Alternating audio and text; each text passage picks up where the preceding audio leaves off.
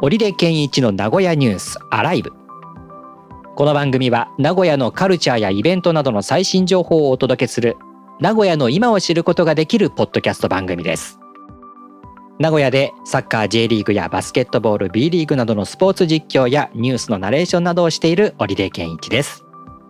番組へのご感想お便りは番組ホームページのメールフォームまたはツイッターへハッシュタグカタカナでニュースアライブとつけて投稿してください。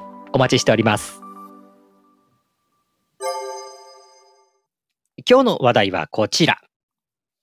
名古屋市に2030年に導入予定新交通 SRT とは？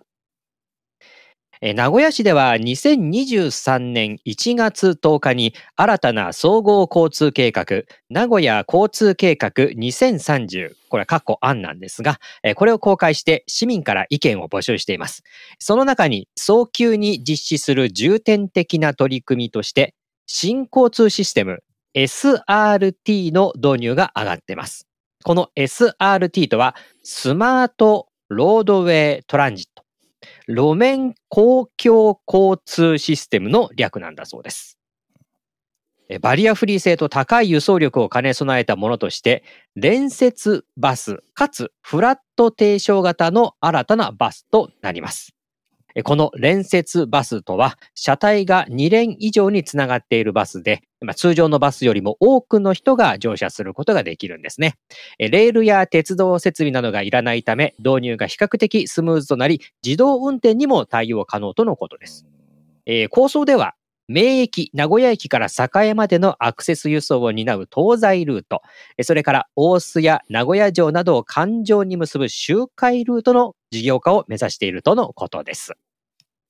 新しい、はい、えー、交通システムということでね、うんうんうん。まあ、名古屋の交通システムといえば、あの、なんだっけ、バスレーンなんてのもありまして、バスレーンありますね。はい、はい、ね、えー、名古屋城あたりから、うん、えー、っと、どっちに、まあ、東西、まあ、南北っていうかね、まあ、向かっている、うん、ありますけれどもね、まあ、バスが、その、ある時間、まあ、朝のラッシュ時にはここはもうバス専用みたいな感じで。そうですね。本来はバスだけ。ね、ただ中には入ってくる人もいましたけど。そうそうそうそうそう。ね。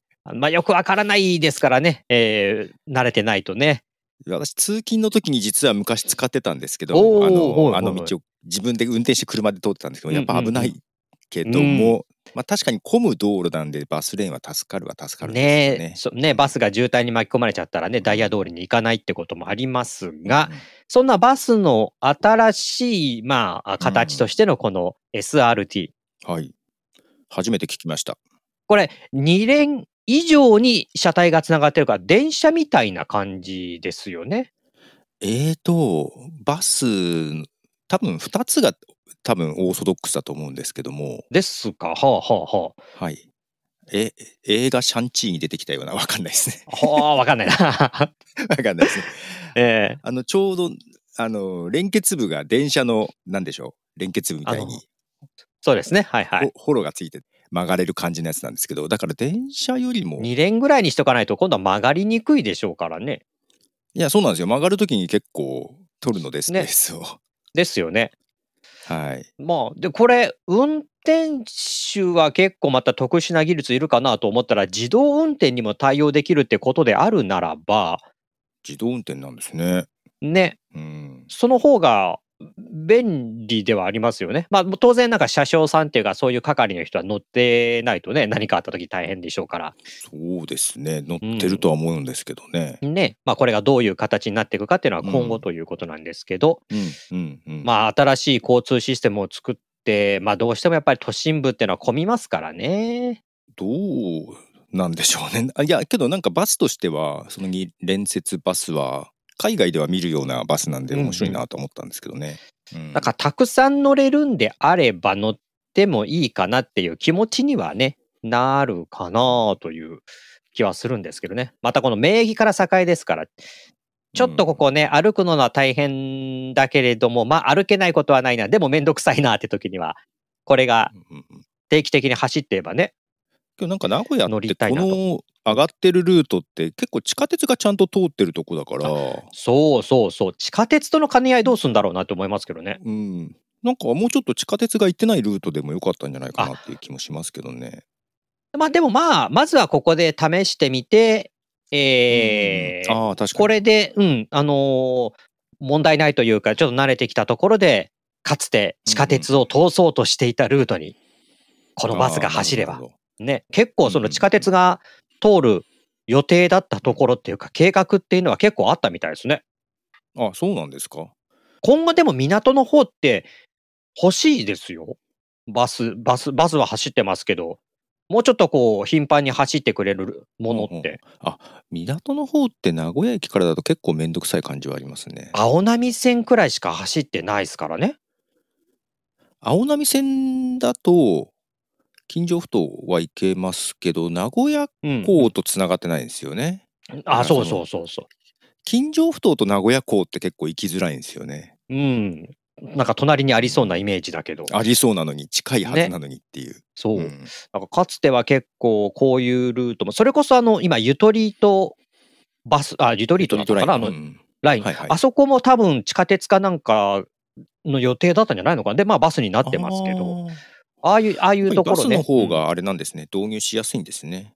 ね、やっぱり安いっていうのもあるし、まあね、うんそれこまあそレール引かなくてもいいし、うんうんうんうん。まあ掘らなくてもいいし。ね、そういったものいらないから、そう。うんうん、っていうことであれば、まあこれがうまくいけば、結構きめ細かくルートっていうのはできる、できそうですよね。うんうんなるほど。ね。まあけど結構先ですね、2030年ってことは。まあ、さまだこれからの実証実験もやらないといけないでしょうしね。うんうん。うん。ね。あとは今、既存の交通システムとどういうふうに、まあ、交通システムっていうか、うん。まあ、車との兼ね合いですよね。ね。自動運転がどれぐらい普及するかですよね。ねえ、そうですよね。うん。またその自動運転をきちんとこう認識して、ドライバーがうん。運転するかどうかね、え。うんうん。そういうところも出てくると思うので、うんうん。まあ、何にしろ、えーちょっと先の、先って言ってもまあ、数年ですかねでぐらいですかね。まあ、こればっかはリうんリニアよりも早くできそうな感じはしそうなね、気はしますけどね。名古屋市のことですもんね。まあ、各県をまたいでいく感じではないので、一つの市の出来事なので、結構あっという間にできるかもしれないですね。はい。ということで、今日は名古屋市に2030年に導入予定、新交通 SRT とはという話題でした。